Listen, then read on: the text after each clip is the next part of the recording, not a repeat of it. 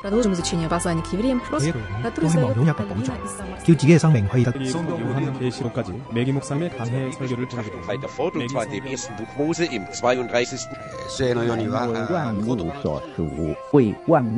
¿Quién sabe cuántos idiomas hay en el mundo? Todos ellos tienen sus códigos y símbolos y muchas veces con sentidos totalmente opuestos.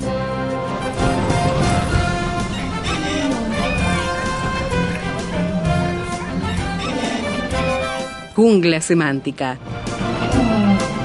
Para descifrar las palabras, para entender su raíz, para saber de qué hablamos. Jungla semántica. Nos lidera en esta expedición el profesor Héctor Leites. La jungla semántica nos está invitando a pensar que, como hijos obedientes, no os conforméis a los deseos que antes teníais estando en vuestra ignorancia. Eso lo dice el apóstol Pedro en su primera carta, capítulo 1, versículo 14, donde quedamos el encuentro anterior. Bienvenido Héctor, gracias por acompañarnos nuevamente. ¿Qué tal Esteban? ¿Qué tal amigos? Y acá en Imágenes Verbales, en el libro de Primera de Pedro, seguimos y continuamos con el versículo 14 que nos quedó para analizar algunas cositas. Vamos a retomar. En Primera de Pedro capítulo 1, versículo 14 dice, Como hijos obedientes, no os conforméis a los deseos que antes teníais estando en vuestra ignorancia. Habíamos observado que la palabra hijos obedientes en realidad estaba mostrando el carácter real de los renacidos, o sea, la obediencia es la característica natural de los cristianos, los renacidos, los cristianos, y ahora habla de hijos realmente de obediencia como una práctica y una vida de estas personas. Como habíamos observado también, que está lo opuesto, en Efesios 5, versículo 6, habla de hijos de desobediencia, y acá son hijos de obediencia. Eh, no os conforméis. Ese era un verbo muy importante. Sugematizomenoi, Ajá. que viene de la palabra gema, que es esquema, que es moda, y la palabra somenoi, perdón, dice no os conforméis. Es tomar la forma como la amalgama toma la forma de la muela, para que el oyente tenga presente que allí queda eh, la plata, el oro, la amalgama dentro de la muela, tomando la forma de la muela. Es la misma palabra que aparece en Romanos 12, versículo 2, que dice que no tengo que conformarme a este mundo. Todos recordamos ese gran pasaje de Romanos capítulo 12, que dice 12, versículo 2, dice así, no os conforméis a este siglo, sino transformaos por medio de la renovación de vuestro entendimiento para que comprobéis cuál es la buena voluntad de Dios agradable y perfecta. Perfecta. Es el mismo verbo que aparece allí, el que aparece en Primera de Pedro y Romanos. Muy bien, ahora, ¿a qué me tengo que, o a qué no tengo que conformarme? Según el versículo, no os conforméis a los deseos. Habíamos observado en el programa pasado que la palabra deseos es la palabra griega epitumías. Ajá. No siempre la palabra epitumías es deseos malos, fuertes, malos. Muchas veces también son deseos fuertes buenos, como en Filipenses capítulo 1, verso 23, Pablo dice allí escribiéndoles a los filipenses, dice, deseo partir y estar con Cristo, lo cual es muchísimo mejor. Bien, ese deseo de partir y estar con Cristo es, es la palabra epitumías, pero es un deseo muy bueno, es un deseo muy fuerte, pero bueno. Y a veces hay deseos muy fuertes, pero malos. Lo que me está pidiendo Pedro en su primera carta, en el capítulo 1, verso 14, que yo no me amolde, que yo no me tome esa moda o, o ese esquema de aquellos deseos, deseos fuertes, que antes nosotros teníamos estando en la ignorancia. Pero para entender más el tema de los deseos, porque Esteban, esto de los deseos, qué peligroso son estos deseos para nuestras emociones. Sí, sí. Porque Santiago, en capítulo 1, versículo 14, dice que cada uno es tentado cuando de su propia concupiscencia, esa palabra concupiscencia es la palabra epitumías, son deseos fuertes. En este caso también estamos hablando de deseos malos, fuertes. Entonces dice, cuando eh, cada uno es tentado cuando de su propia concupiscencia es atraído y seducido. Sa- ¿Sabes qué va a ser la epitomía? A ver. La epitomía en Santiago capítulo 1, versículo 14, va a atraerme y seducirme. La palabra atraerme es la idea de que algo me va a arrastrar sin, sin, yo te podría decir, sin estar atado. Alguien te arrastra, Claro. Pero ¿qué es lo que te está arrastrando? Bueno, la seducción. En el griego... la Seducción. La, seducción. Por eso dice, es atraído y seducido. Ahora, él es arrastrado. ¿Qué es lo que lo arrastra? La seducción. En el griego, seducción es dolear. Dolear. Dolear es pescar con cebo. Pescar. con- Mirá qué interesante. La misma palabra, de ahí viene la palabra española hubo dolo. Ah. Viene de dolear, maldad, maldad, eh, culpabilidad, un montón de cositas tiene el concepto dolear. En el versículo, cuando dice que cada uno eh, es tentado cuando de su propia concupiscencia es atraído y seducido, justamente la idea es el deseo o lo que estás mirando, te- se te va a colocar allí un anzuelo con un gran manjar. Entonces, ¿qué hace el pez cuando yo tiro el anzuelo con almejas? El pez va a estar olfateando por metros Claro. y va a decir, aquí hay almejas. Y se va a acercar y va a comprobar que hay almejas. Se va a acercar más y va a corroborar empíricamente que es almeja. Va a morder un poquitito, poquito nomás, y va a decir, sí, efectivamente es almeja. Va a morder todo y va a llegar a su pancita y él siempre va a decir, es, Es almeja. Nadie le puso un pedazo de madera o vidrio porque es almeja y el pez, el pez mordió y ahora ya no es pez, es pescado. Porque venía el anzuelo. venía el anzuelo adentro. Bueno, ahora, había un cartel, por casualidad, había un cartel en el anzuelo que decía, oh amado pez, ¿usted puede acercarse si yo tengo almuerzo? No había ningún cartel. Ninguno, ninguno. Ni tampoco le decía, venga señor pez, que le voy a mostrar y le voy a presentar eh, una pescadita muy, muy linda para usted. No, había algo que él comprobó y experimentó realmente que era almeja. Pero adentro de la almeja estaba el anzuelo. Ahora, ¿quién lo trajo? ¿Alguien lo ató primero para llevarlo al anzuelo? No, él fue solo. Bueno, eso es tentación. ¿Sabes, Esteban? Es tan fuerte el tema, no puede haber dolear si no te gusta. Claro. O sea, no puede haber seducción si no te gusta. Eh, si no te gusta algo, no es tentación. Ahora, esto es muy importante porque Jesús fue tentado en todo conforme a mi semejanza. Quiere decir que entonces él deseó algo, él quiso algo, y efectivamente sí. Si usted lee, querido oyente, Mateo capítulo 26, usted encontrará que Jesús no solo deseó no morir, sino que se lo solicitó al Padre tres veces. Jesús dijo allí en el Getsemaní, Padre, yo voy a parafrasear, ¿no? Pero él dice, Padre, si tú puedes escoger otro medio de salvación, escógelo, yo no quiero morir, pasa de mí esta copa, pero que no se haga mi voluntad, sino la tuya. Él dijo, pasa de mí esta copa. Y uno dice, ¿pero qué está diciendo? No quiere morir. Ahora, ¿cuál es su deseo? Su deseo fuerte es no morir. Él no quiere morir, pero él por obediencia al Padre entregó su vida. Por eso le dijo, yo no quiero morir. Y se lo dijo tres veces.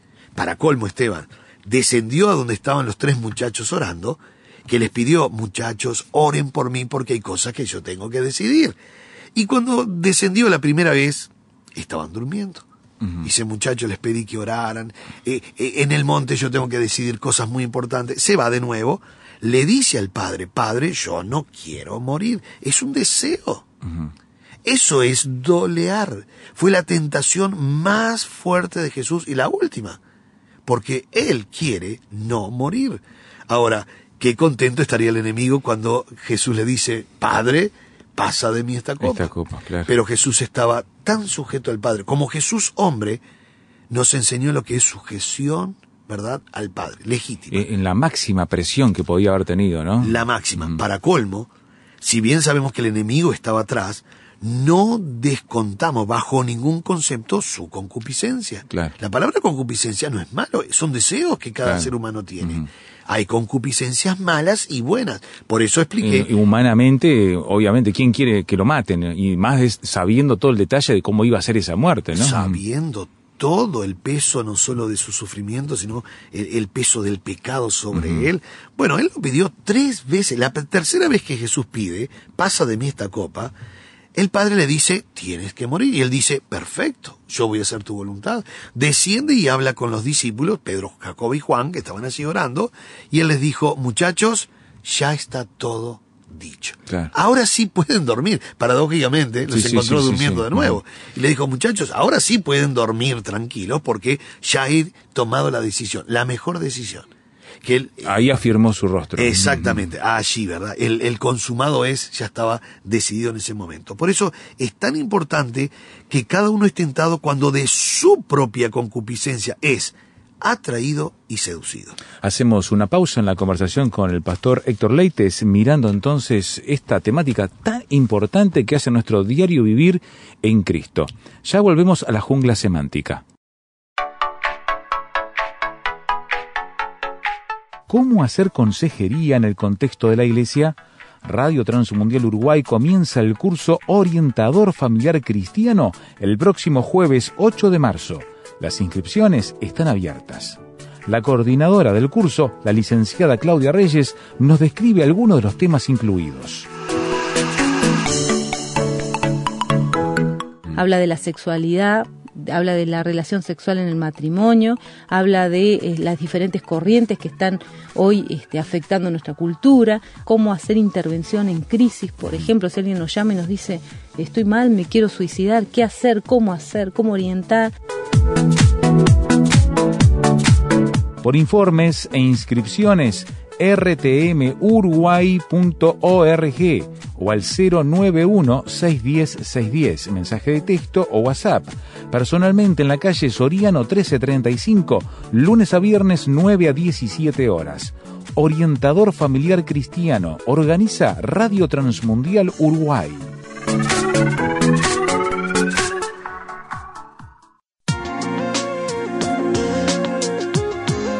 Artículos, noticias, audio de nuestros programas y mucho más. Todo en rtmuruguay.org.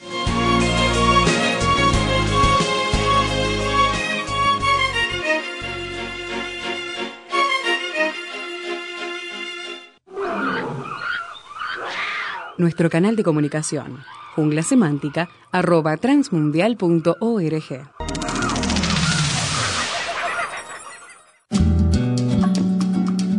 Para conocer más acerca del proyecto ANA y Mujeres de Esperanza, visítanos en nuestra página www.proyectoana.org. Allí encontrarás noticias, testimonios, poemas y artículos de interés para nosotras las mujeres. Visítanos.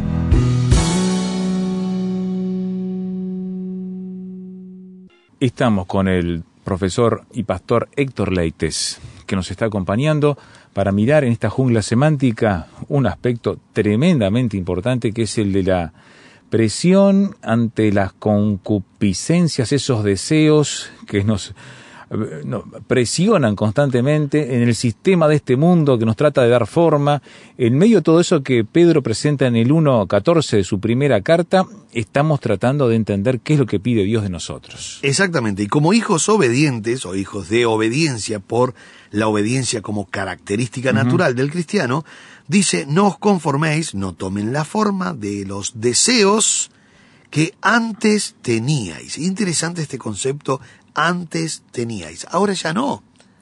Ahora, si ahora ya no, porque el escritor me pide que yo no me esté conformando a aquellos deseos. Porque hay algo interesante, Esteban, es todo para analizar esto. La mente es una caja de sorpresa. Realmente la mente es increíblemente... Eh, por eso la Biblia dice, ¿quién puede conocer nuestros pensamientos? Solo Dios. ¿Quién puede conocer nuestra mente? Solo Dios. Cuando dice que es engañoso el corazón, no está hablando de la ventrícula, el ventrículo izquierdo, derecho, la aorta. Está hablando de las emociones, los sentimientos, mi mente. Porque ¿qué pasa? No puedo anular la mente. Eh, para que el oyente entienda esto de anular o no anular. Cuando la Biblia me dice en romano, no conforméis a este siglo, sino transformaos, ese verbo que está en imperativo me lo pide a mí. Y uno dice, pero yo no puedo entonces formatear mi mente. No, no se puede formatear. Todos nos acordamos de cosas que hicimos antes de convertirnos. Lo que pasa que eso que yo me acuerdo, no me persigue, no me acusa, no tengo culpa neurótica porque yo acepté a Cristo y todo eso se borró. Pero nadie puede formatear a cero el cerebro una vez que acepta a Cristo, porque sería una locura. Vamos a imaginar que yo estoy en la iglesia, acepté a Cristo, abro los ojos y digo, ¿dónde estoy? Claro. Y alguien me dice, mire, usted está en una iglesia evangélica y a- eh, eh, apenas se acaba de aceptar a Cristo. Bueno, pero ¿cómo soy yo? ¿Cómo me llamo? ¿Quiénes son ustedes? ¿Quién es Cristo? Claro. digo, Sí. este, eh, y alguno diría, yo estoy casado, ¿no? Viste que siempre hay algunos vivos que, que no quieren, eh, quieren olvidarse de que Sí, están sí, casados. sí. Bueno, eh, es un chiste lo que estoy haciendo, pero nadie acepta a Cristo y dice, ¿dónde estoy? ¿Y ¿Qué estoy haciendo acá dentro de este salón? No, no, no, no. Simplemente aceptamos a Cristo. Cristo borra todos los pecados. No los cubre, los borra. Borra, que es diferente a lo que pasaba en el Antiguo Testamento. Exactamente, los borra totalmente. Impresionante. Nos deja cero, nos justifica, nos limpió. Estando muertos en delitos y pecados, nos dio vida. O sea que es algo increíble. Pero hay una gran goma que nos da eh, Dios a nosotros para que empecemos a borrar y dejar para atrás. Ajá. Por eso dice, no os conforméis a este siglo, sino transformaos. Me pide que yo me vaya transformando. La palabra es metamorfosis. Ahora, ¿cómo hago? Por medio de la renovación de vuestro entendimiento. Quiere decir que, y acá viene la clave de la mente, todas aquellas cosas que yo aprendí, ¿sabes Esteban que si yo escucho una mala palabra dentro de un ómnibus, Ajá. de un colectivo, yo no tengo que googlearlo, ni agarrar un diccionario de malas palabras. Yo sé lo que está diciendo. Claro. Ahora, si bien sé lo que está diciendo ese señor adentro del ómnibus o en la calle, yo no lo repito. Ahora, ¿cómo puede ser que mi mente sepa una definición muy mala Claro. y no la diga? Porque está en el cerebro la palabra, la definición, lo que significa, lo malo que es, pero está en el disco duro en la parte de abajo. ¿Por qué? Porque la Biblia dice que la transformación es por medio de la renovación. La palabra griega para renovación en Romanos 12.2 es colocar cosas de Dios arriba de todo eso tan Ajá, pasado. ajá. Entonces no sale nunca. Por eso cuando falta Dios, lo que va a surgir Claro. es la vieja vida. Emerge y ocupa el lugar. Los deseos que antes teníamos siguen siendo ahora deseos activos que yo tengo ahora. Pero eso es porque falta renovación. Este versículo de Romanos 12.2 es sumamente profundo, Esteban, por causa que la palabra transformaos es metamorfosis. Tres veces aparece solo en la Biblia. Sí. Pero la palabra renovación es tiene que crecer algo nuevo arriba y adentro de mi corazón. Ahora, no quiere decir que formatea el disco.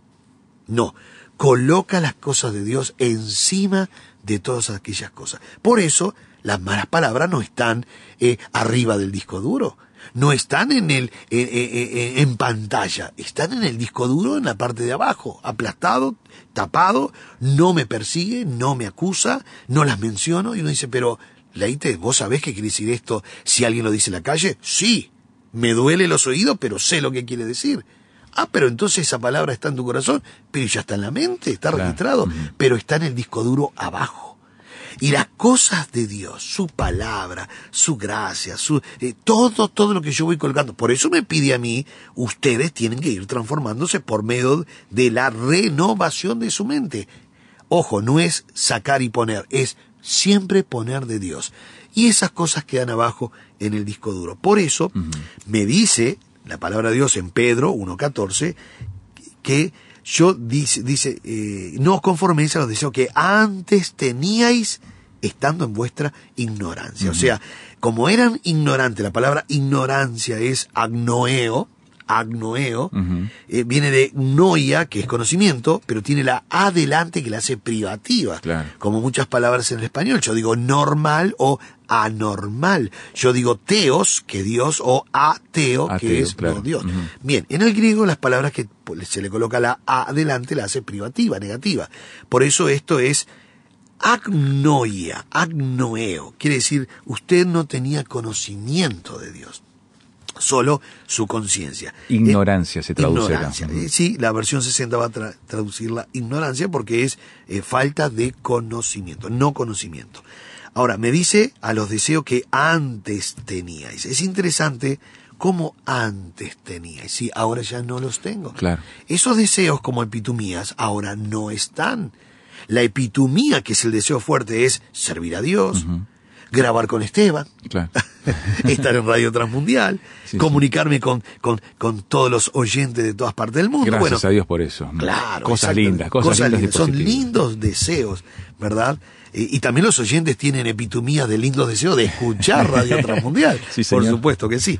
Ahora, Esteban, es interesante que ya no tenemos esos deseos epitumías. Que pueda pasar algún deseo volátil, suave, débil, sí. Por eso dice la Biblia, cada uno es tentado cuando de su propia concupiscencia. Los deseos están, no se anulan. Este, la, la, la, la vida continúa, pero yo ahora entrego mi corazón, mi mente al Señor. Entonces yo estoy haciendo lo que Él me pide. Y si viene algún mal pensamiento, querido oyente, Filipenses 4.7 me dice y me habla de seis ideales, seis adjetivos de ideales cristianos. Sí. Eh, en esto pensad, en todo lo justo, lo amable, lo puro, lo digno, lo que trae virtud alguna, lo que es digno de alabanza, en esto pensad. Seis adjetivos de ideales cristianos que yo debo de pensar. ¿Para qué? Para limpiar mi mente. Muchos me han preguntado, pero ¿cómo hago, Pastor Leite, para no pensar cosas malas? Porque cuando digo no quiero pensar cosas malas, ya empiezo a pensar cosas malas.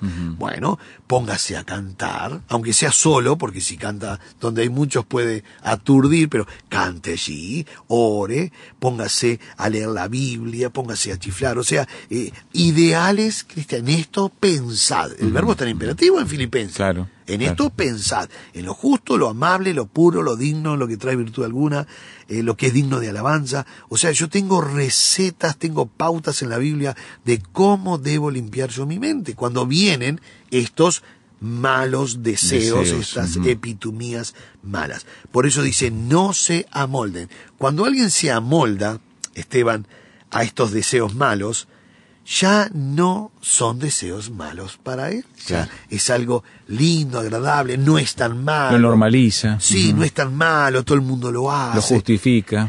Eh, eh, eh, ya está aceptado por la sociedad, está permitido, está promocionado inclusive sí, por sí, la sociedad. Hasta hace una filosofía para justificarlo. Exactamente, entonces yo me voy amoldando despacito, me voy acomodando y justamente eso es, querido oyente, lo que dice Pedro. Como hijos que ya son obedientes, no os conforméis a los deseos que antes teníais, ahora ya no, estando en vuestra ignorancia.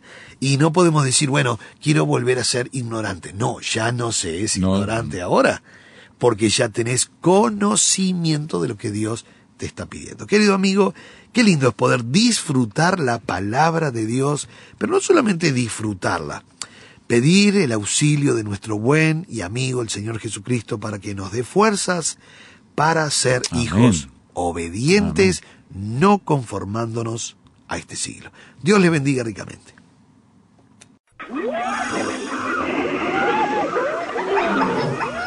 Se viene un taller de verano del Seminario Bíblico de Fe. Sí, porque aún en el verano podemos seguir estudiando y preparándonos, Héctor. Es que Dios no se fue de licencia. sí, Esteban, gracias a Dios. El primer taller del año 2018, el Seminario Bíblico Fe anuncia un taller que es nuevo, un taller que se ha hecho nuevo, eh, cómo servir a Dios en tiempos de crisis y algo más, Claro. y recuperar el gozo perdido. Oh, Parecerían bueno. dos temas, pero están tan Es entrelazados. uno correlacionado con el otro, sí. Exactamente. Ahora, Esteban, es un lindo taller, lo, he- lo, lo hemos estado preparando ahora en enero y, y mirando un poquito todas las cosas, cómo servir a Dios en tiempo de crisis. La crisis llega y vamos inclusive a analizar algunas palabras griegas, como la palabra griega crisis, Claro, con K, claro, claro. que es realmente. Vamos a ver no solo pautas bíblicas muy, pero muy fuertes, ejemplo de personajes que entraron en crisis y perdieron el gozo de la salvación. Impresionante. ¿Lo pudieron recuperar? ¿Recuperar? Sí. Bueno, vamos a ver en el taller cómo servir a Dios en tiempos de crisis y recuperar el gozo perdido. cada vez me encuentro con más personas tristes, amargadas, frustradas, desconsoladas, y son cristianos. Y uno dice, pero ¿cómo es que perdió algo tan importante del gozo y cómo ha dejado de servir a Dios en estos tiempos? Bien, así que el jueves, va- el, taller va a ser el jueves 22 de febrero. Pongan atención, los veraneantes pueden venir, este, con la sombrilla, como ustedes quieran, pueden venir. Este, pero el jueves 22 de febrero vamos a tener el taller Cómo servir a Dios en tiempos de crisis y recuperar el gozo perdido. Jueves Ajá. 22 de febrero, como siempre, doble horario de 9 a 12 o de 19 a 22 horas. Así que usted puede elegir el horario. eh, si quiere hacer playa de mañana, hace playa de mañana y viene de tarde al, al- al taller. O si quiere venir primero al taller y hace playa en la tardecita, mejor por la capa de ozono. Usted decide jueves 22 de febrero el Seminario Bíblico de Fe, ubicado en Julio Herrera y Oves 1274, a una cuadra y media de la Plaza del Entrevero. Allí en 18 y Julio Herrera está la Plaza del Entrevero.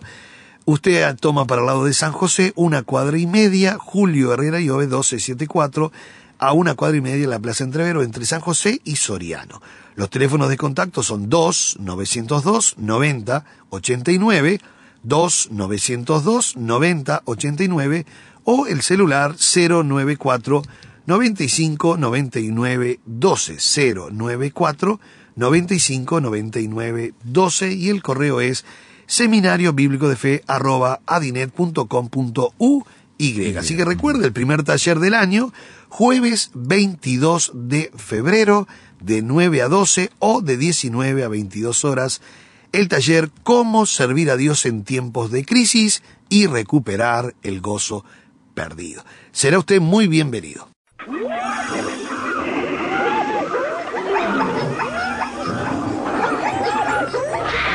Hoy termina esta etapa de la expedición, pero lo esperamos en el próximo programa para adentrarnos en la jungla semántica.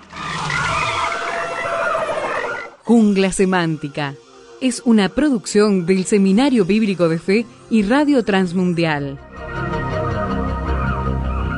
Jungla semántica.